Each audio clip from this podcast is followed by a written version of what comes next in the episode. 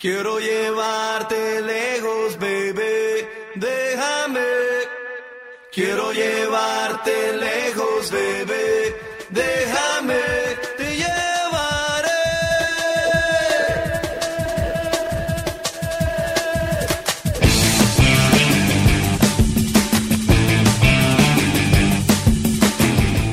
Pasaporte viajero.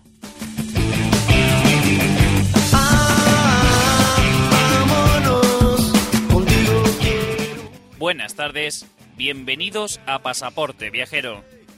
Viajar implica movimiento, no solo físico, sino mental y emocional.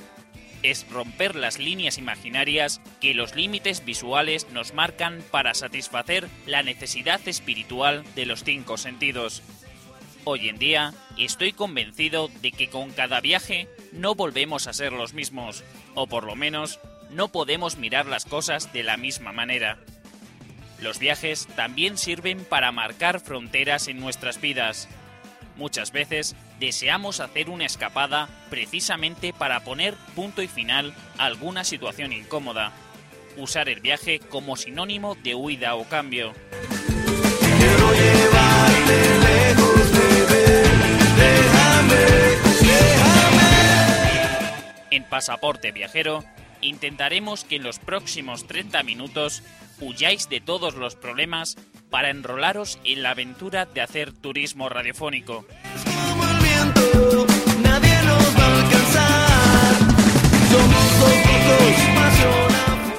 Soy Fran Pajuelo, que tras el micrófono verde de Radio Ritmo Getafe os trasladaré en el día de hoy a las calles de la capital teutona. Hoy viajaremos a Berlín.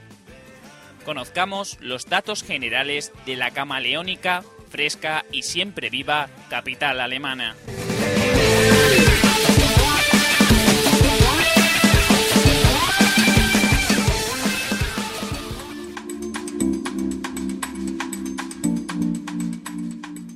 Berlín es la capital de la República Federal de Alemania y uno de los 16 estados federados alemanes. Está localizada al noroeste de Alemania, a escasos 70 kilómetros de la frontera con Polonia, y es atravesada por los ríos Spree y Havel. Con una población de 3,4 millones de habitantes, Berlín es la ciudad más poblada del país, así como la quinta aglomeración urbana entre los países de la Unión Europea. La historia de Berlín en sí es la historia de la propia Alemania tal y como la conocemos hoy en día. Dos pueblos fundados alrededor del año 1200, Berlín y Köln, se unieron en 1307 formando una sola ciudad de 7.000 habitantes que conservó el nombre de Berlín. La ciudad entró en la historia en 1415 cuando fue elegida capital del estado de Brandeburgo, uno de los muchos estados del mosaico que componía el Sacro Imperio Románico Germánico. Después de varias guerras por el poder entre Prusia y Francia, en 1939, con la apología de la Alemania nazi, alcanzó su máximo demográfico con 4,5 millones de habitantes. La ciudad fue prácticamente destruida por los bombardeos aéreos realizados durante la Segunda Guerra Mundial. En 1948, Berlín fue dividida por un muro que separaba a la República Federal de la República Democrática Alemana. El 9 de noviembre de 1989 cayó el muro de Berlín, por lo que se permitía la libre circulación de los ciudadanos entre las dos partes de la ciudad. Un año después, la anexión de las dos Alemanias provoca el traslado de la capital de Bonn a Berlín, dando con ello su ingreso en la Unión Europea a la población de la desaparecida República. Berlín posee un clima continental, caracterizado por sus inviernos muy fríos y veranos cálidos. En verano hay una temperatura media de 24 grados, llegándose a alcanzar máximas de 30. Los meses invernales suelen ser bastante secos, con alta probabilidad de nevadas y con temperaturas mínimas que bajan fácilmente de 0 grados. La ciudad cuenta con dos aeropuertos, el de Sonnefeld al este y el de Tegel en el sur, aunque entre todos ellos juntos registran menos tráfico que el aeropuerto de Frankfurt o de Múnich. El metro de Berlín es uno de los más funcionales y prácticos de Europa. Junto con el tren de cercanías, conforma una red urbana de transporte que facilita los desplazamientos por la capital alemana. Berlín, hermanada con las ciudades españolas de Madrid y Sevilla, es una de las ciudades más influyentes de la Unión Europea. Es moderna, abierta, con una población joven, culta y tolerante, donde surgen muchos de los movimientos juveniles europeos. Es una ciudad llena de historia, rincones interesantes, actividades culturales de todo tipo y gente pintoresca. Bienvenidos a una ciudad donde es imposible aburrirse.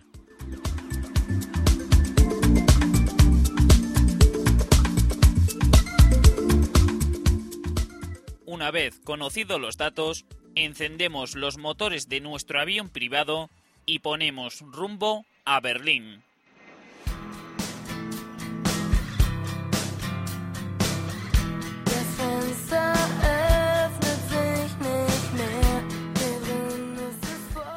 Comenzaremos nuestra visita a Berlín por uno de los monumentos emblemáticos de la capital alemana. Cogeremos el metro en la línea U55 y nos bajaremos en la estación Bundestag para visitar el Parlamento alemán.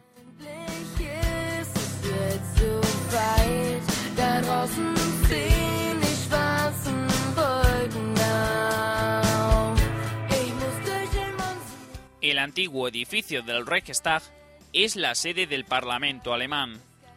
Se trata de un edificio histórico con aspecto de templo clásico, coronado por una gran cúpula moderna rediseñada por el arquitecto británico Norman Foster. La construcción del Parlamento se vio finalizada en el año 1894.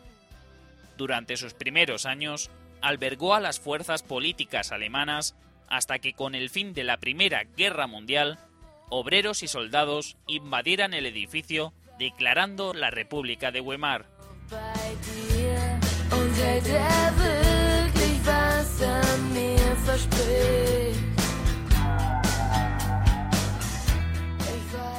En 1933, el edificio fue víctima de un sospechoso incendio, del cual se benefició Hitler para subir al poder e instalar la dictadura nazi.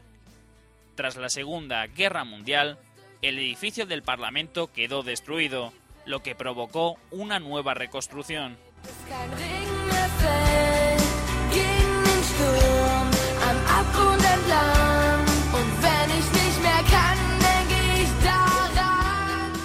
El hecho de que la entrada sea gratuita y que el Parlamento se haya convertido en una de las visitas más importantes de Berlín conlleva lo inevitable, una larga cola de entre una y dos horas de espera, por lo que os recomendamos que lleguéis a primera hora de la mañana.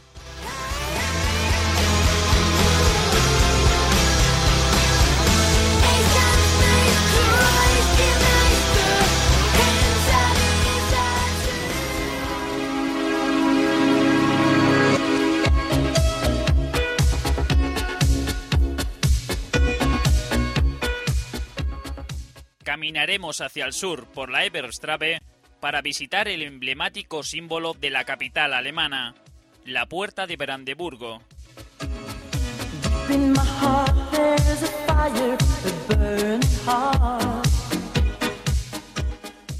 La Puerta de Brandeburgo, de estilo neoclásico, es una de las antiguas puertas de entrada a Berlín, además de uno de los símbolos más importantes de la ciudad. Inaugurada en 1791 junto a la Pariser Platz, esta construcción de 26 metros de altura simboliza el triunfo de la paz sobre las armas. En 1798, el monumento fue coronado con una cuadriga de bronce que representa a la diosa de la victoria, en un carro tirado por cuatro caballos en dirección a la ciudad.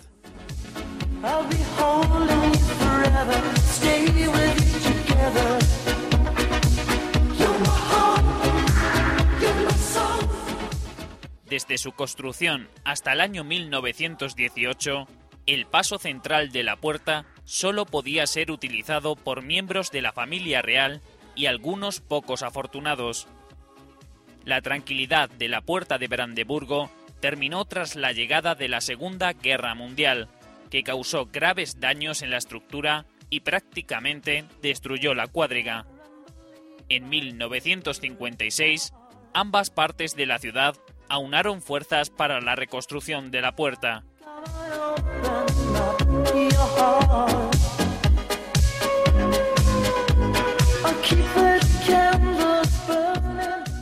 Tanto de día como de noche, la puerta de Brandeburgo es uno de los puntos más importantes y agradables de Berlín, donde miles de turistas se agolpan cada día para tomar la fotografía más representativa de su viaje a Berlín.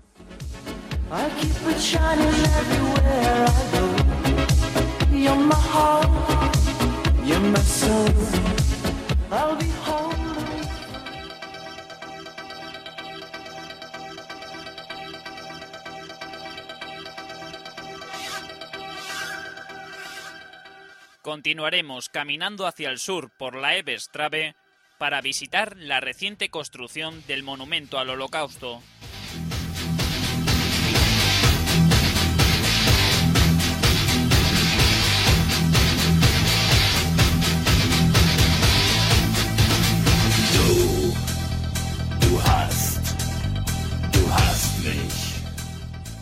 Edificado en las cercanías de la Puerta de Brandeburgo entre los años 2003 y 2005, el monumento en memoria de los judíos asesinados en Europa provoca una gran diversidad de opiniones entre sus visitantes. Está construido sobre una cuadrícula formada por 2.711 bloques de hormigón de diferentes alturas, que permite que los visitantes elijan su camino de entrada y salida.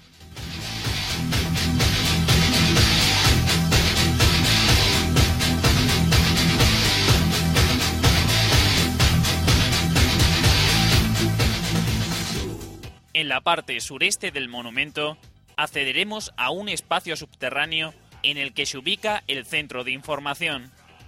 En él realizaremos un recorrido por la política nacional socialista del exterminio llevada a cabo entre 1933 y 1945.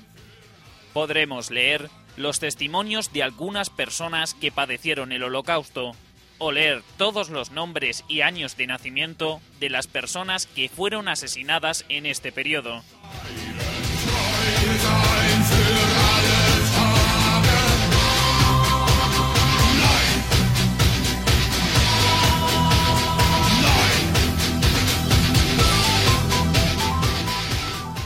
Sea cual sea el resultado de la visita, lo que está claro es que el monumento es una parada obligatoria para los turistas, que sin hacer caso de lo que os cuenten otros viajeros, deberéis crearos vuestra propia opinión. Du hast, du hast mich. Du, du hast, du hast mich. He's living in a universe, a hideaway. No abandonaremos la Eberstrabe en dirección sur para contemplar las majestuosas edificaciones de la Potsdamer Platz,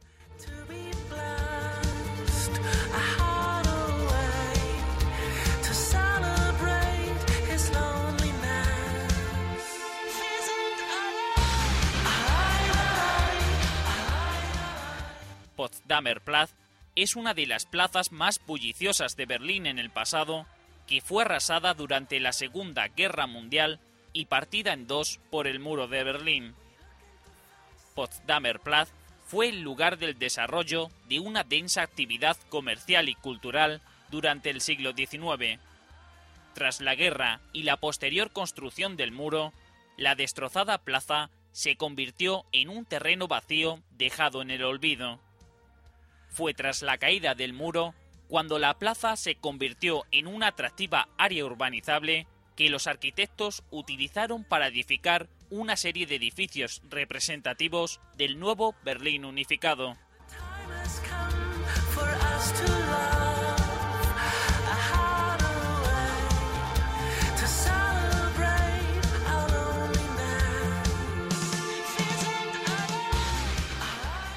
Al oeste de la plaza, en la llamada Potsdamer District, se encuentran dos importantes bloques arquitectónicos, el Sony Center y el Quartier Daimler Chrysler.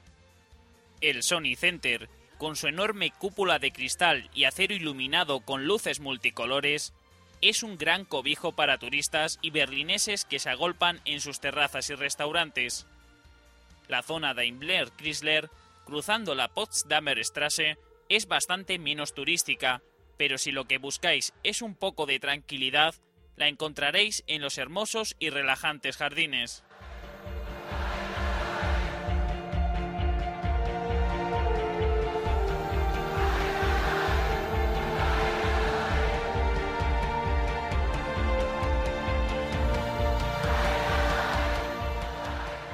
Para los aficionados al mundo del cine, Potsdamer Platz les resultará conocida ya que es el lugar donde se celebra la Berlinale.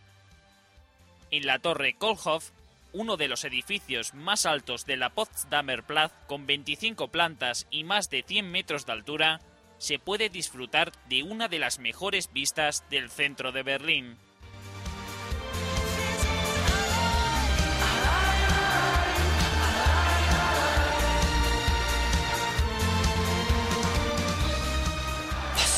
Many years we were friends, and yes, I always knew what we could do.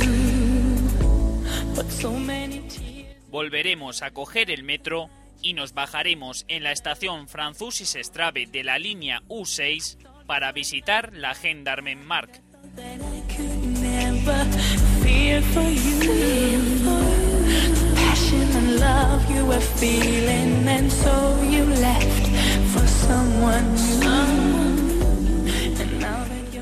La plaza Gendarmenmark, construida en el siglo XII, es una de las zonas más atractivas de Berlín.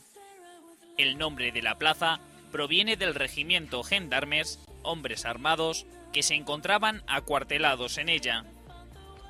A ambos lados de la plaza se pueden ver dos iglesias barrocas idénticas que se completan con una torre coronada por una cúpula.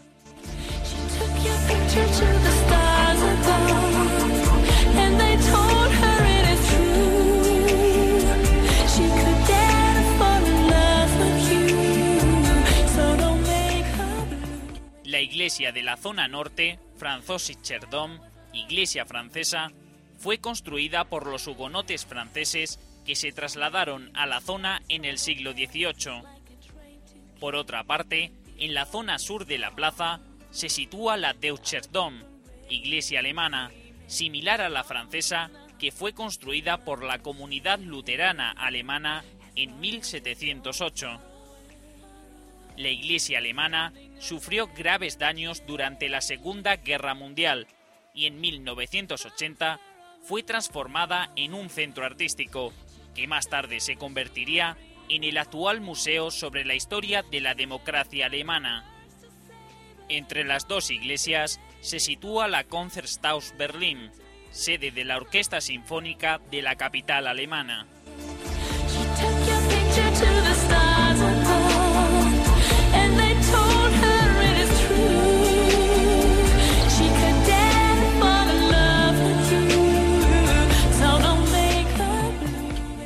Aunque se puede subir a lo alto de la cúpula de la iglesia francesa o visitar de forma gratuita las exposiciones de la iglesia alemana, recomendamos que le dediquéis más tiempo a su visita exterior, ya que tanto las vistas desde la cúpula como los artículos expuestos en el museo pueden ser prescindibles.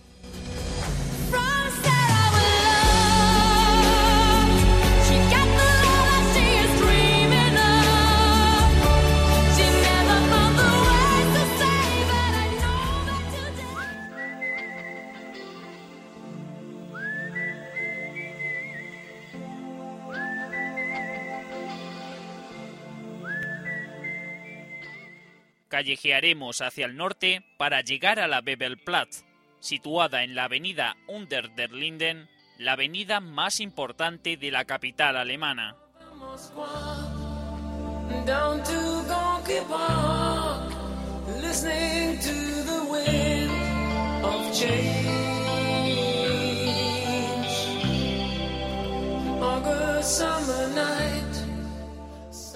La Bebelplatt es conocida debido a los acontecimientos que tuvieron lugar la noche del 10 de mayo de 1933, cuando fue el escenario de una gran hoguera en la que se quemaron miles de libros de algunos autores censurados por la Alemania nazi como Karl Marx, Heinrich Heine o Sigmund Freud. En el centro de la plaza se puede ver una losa de cristal que cubre una estantería vacía, un monumento en memoria de la quema de libros de 1933. El tamaño de la estantería es el que debían ocupar los libros quemados aquella trágica noche. Futures in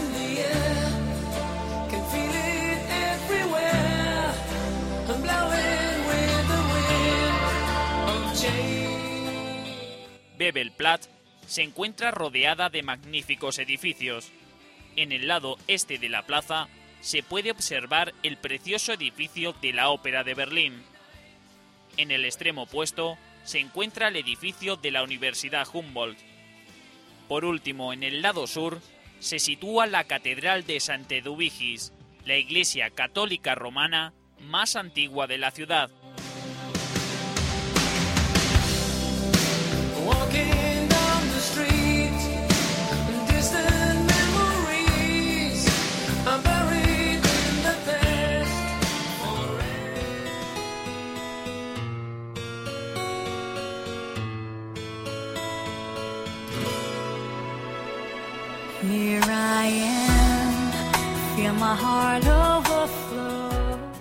A escasos 100 metros en dirección este, nos encontraremos con la Catedral de Berlín, situada en el centro de la isla de los museos.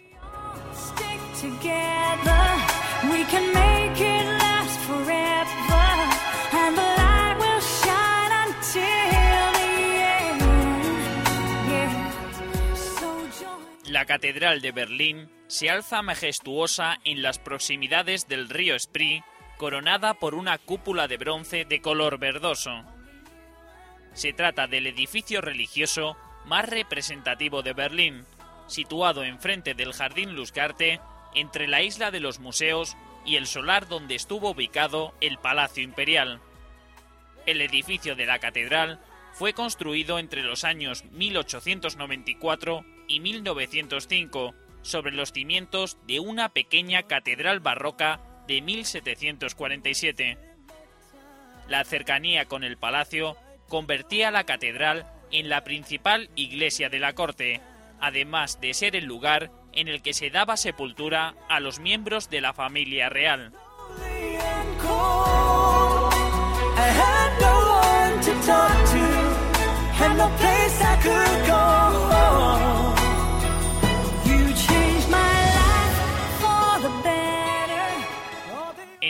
1944, al igual que la mayoría de los edificios de Berlín, el templo quedó arrasado por una bomba que cayó en la cúpula, causando graves daños en su interior. Las tareas de reconstrucción se prolongaron en el tiempo hasta su finalización en el año 2002. En el interior de la catedral, lo que llama especialmente la atención es el recinto del altar, realizado en mármol blanco y ónix amarillo, y el imponente órgano de transmisión neumática. También resulta interesante el acceso que utilizaba la familia imperial cuando acudía a la catedral, ya que poseía una pasarela con todo lujo de detalles, a través de la cual accedía al palco imperial.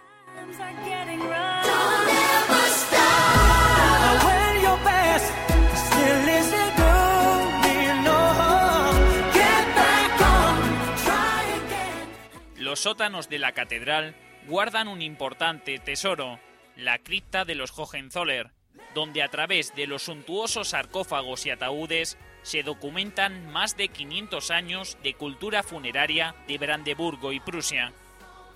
El trayecto hacia la cúpula, que se realiza por un camino suntuoso en el que tendremos que subir 270 peldaños, nos llevarán a la cima donde contemplaremos unas preciosas vistas del centro de Berlín que hacen que realmente merezca la pena el ascenso.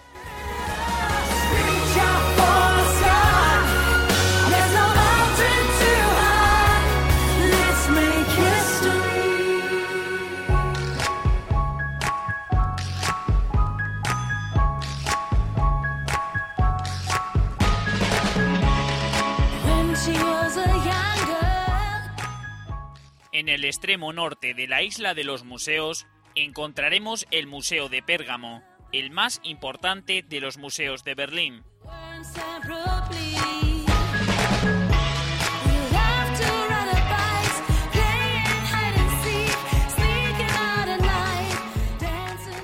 Inaugurado en 1930, el Museo de Pérgamo es el más visitado de todo Berlín. En el interior del edificio, con aspecto babilónico, se expone la impresionante colección de antigüedades, además del Museo de Oriente y de Arte Islámico.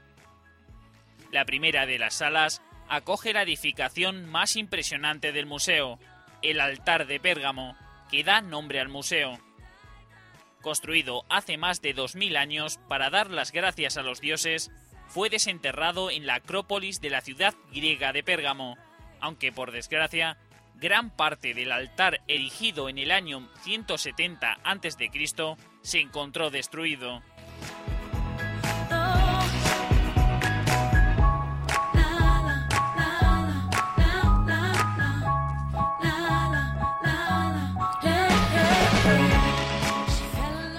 Continuando con la visita, encontraremos la puerta del mercado romano de Mileto. Con 17 metros de altura, la inmensa puerta erigida en el año 120 fue destruida por un terremoto en la Edad Media. Tras un inmenso trabajo de restauración, el monumento volvió a quedar dañado durante los bombardeos de los aliados en la Segunda Guerra Mundial. Otro de los monumentos importantes expuesto en el Museo de Pérgamo es la reconstrucción de la Puerta de Asarté. Construida en el siglo VI a.C.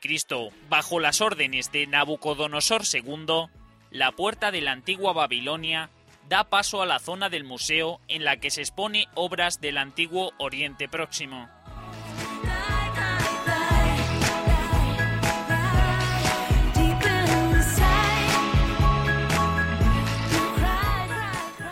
El Museo de Pérgamo es una parada obligatoria en nuestra visita a Berlín, ya que no se trata de un museo más, sino de un lugar completamente diferente debido a las enormes y valiosas construcciones que alberga.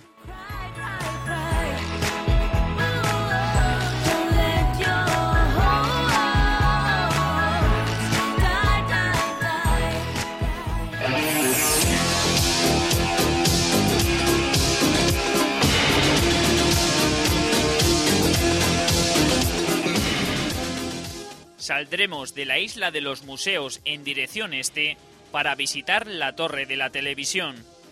En los 500 metros que separan el Museo de Pérgamo de la torre, podremos ir contemplando esta extraordinaria edificación situada en Alexanderplatz.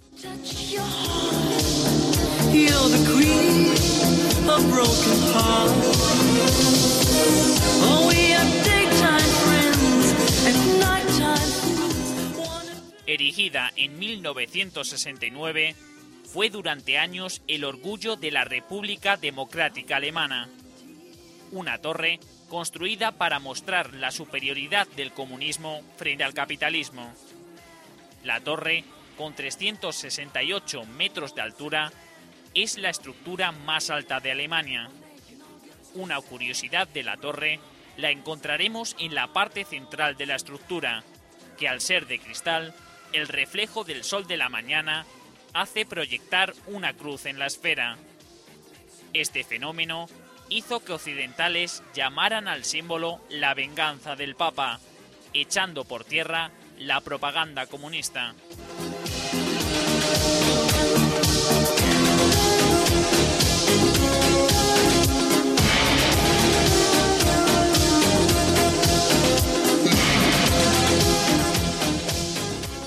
Aunque hay varios miradores en la ciudad, las vistas desde la torre de la televisión son las más completas que se pueden obtener. Desde la plataforma de observación situada a 200 metros de altura, se pueden observar las diferencias arquitectónicas de la ciudad y las principales avenidas comunistas. El restaurante giratorio de la torre, situado unos metros por encima del mirador, ofrece unas vistas privilegiadas que podremos acompañar con platos típicos berlineses. Aunque parezca extraño, el precio no es mucho mayor que el de otros restaurantes de Berlín.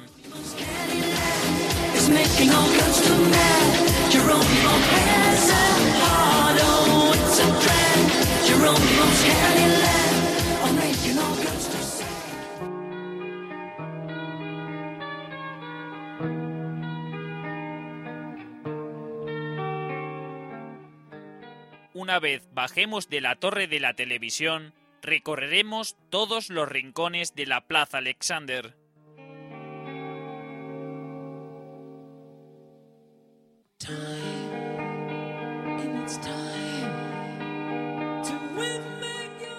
La Plaza Alexander, o simplemente Alex como la denominan muchos berlineses, es uno de los principales puntos de reunión de la capital.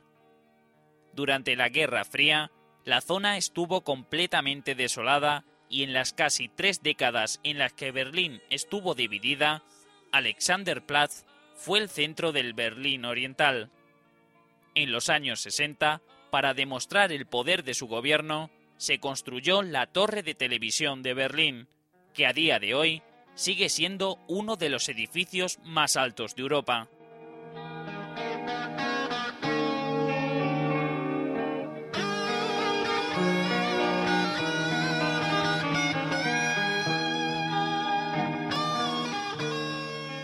El acontecimiento más importante acaecido en Alexanderplatz fueron las protestas del 4 de noviembre de 1989, donde medio millón de personas se manifestaron contra el gobierno comunista. Cinco días más tarde, el gobierno anunció la libertad para cruzar el muro.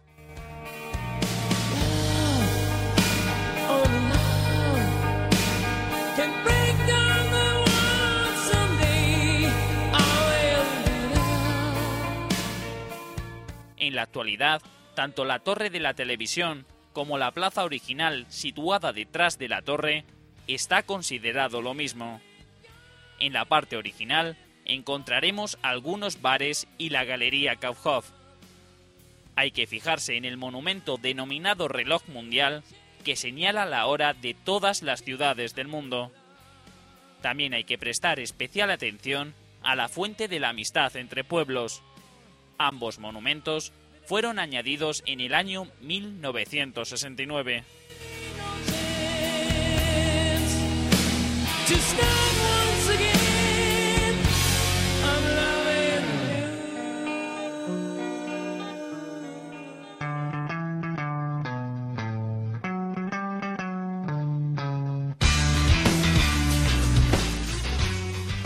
En nuestra visita a Berlín no podíamos dejar de visitar uno de los símbolos que dividió a la capital alemana en dos.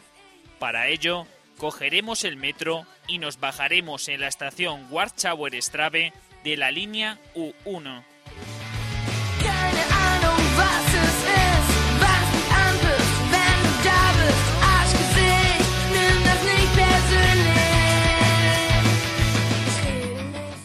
El mayor tramo que se conserva de los restos del muro de Berlín mide 1,3 kilómetros y es conocido como Edside Gallery, la mayor galería de arte al aire libre del mundo. A lo largo del muro se pueden ver cientos de grafitis de artistas procedentes de todo el mundo que trataron de documentar mediante sus obras el cambio producido tras la caída del muro de Berlín se pueden encontrar obras realmente buenas a lo largo del muro, pero resultan especialmente llamativas las pinturas del líder ruso Leonid Brezhnev besando a Erich Honecker, líder de la República Democrática Alemana, o la imagen de un Trabant, el coche utilizado en la Alemania Oriental atravesando el muro.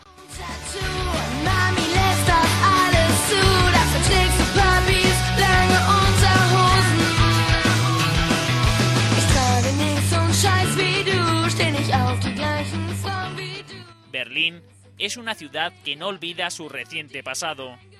Los restos del muro forman ya parte de la ciudad y Edside Gallery es uno de los tramos más importantes que se conservan.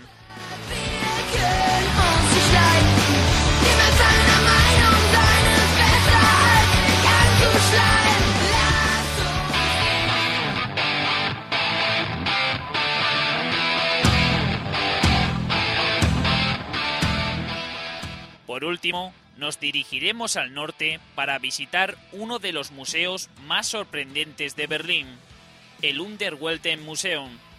De nuevo, cogeremos el metro en la línea U8 y nos bajaremos en la estación Hetzunbrennen.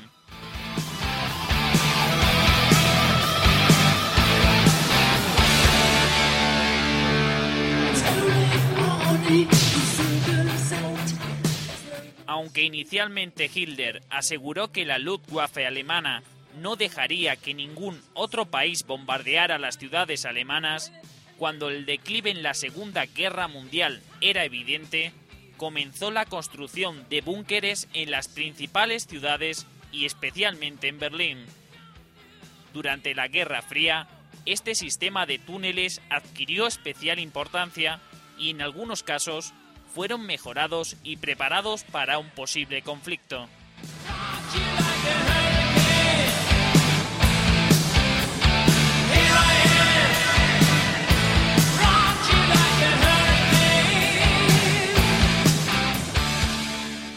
Durante el recorrido de los tours de la Unterwelten Museum, un guía acompaña a los visitantes a través de las entrañas de uno de los más de 3.000 búnkeres que ocupan el subsuelo de la capital alemana. Este guía os detallará cómo fueron utilizados los búnkeres durante la guerra, quién los utilizó, además de interesantes y sobrecogedoras historias que ocurrieron entre estas paredes de hormigón.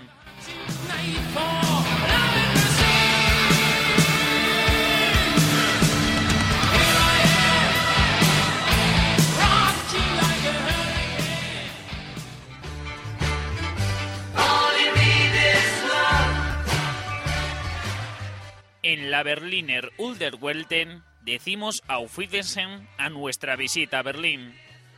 Os recordamos que en nuestro punto de encuentro www.pasaporteviajero.blogspot.com encontraréis todas las herramientas necesarias para conocer las ciudades que hemos visitado junto con sus mapas.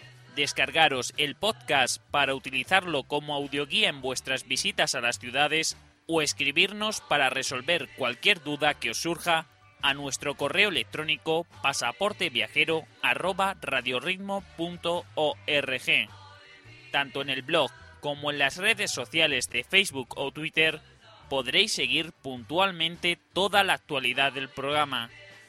Yo os espero la próxima semana en una nueva ciudad, un nuevo destino para los turistas radiofónicos de Pasaporte Viajero. Hasta la semana que viene.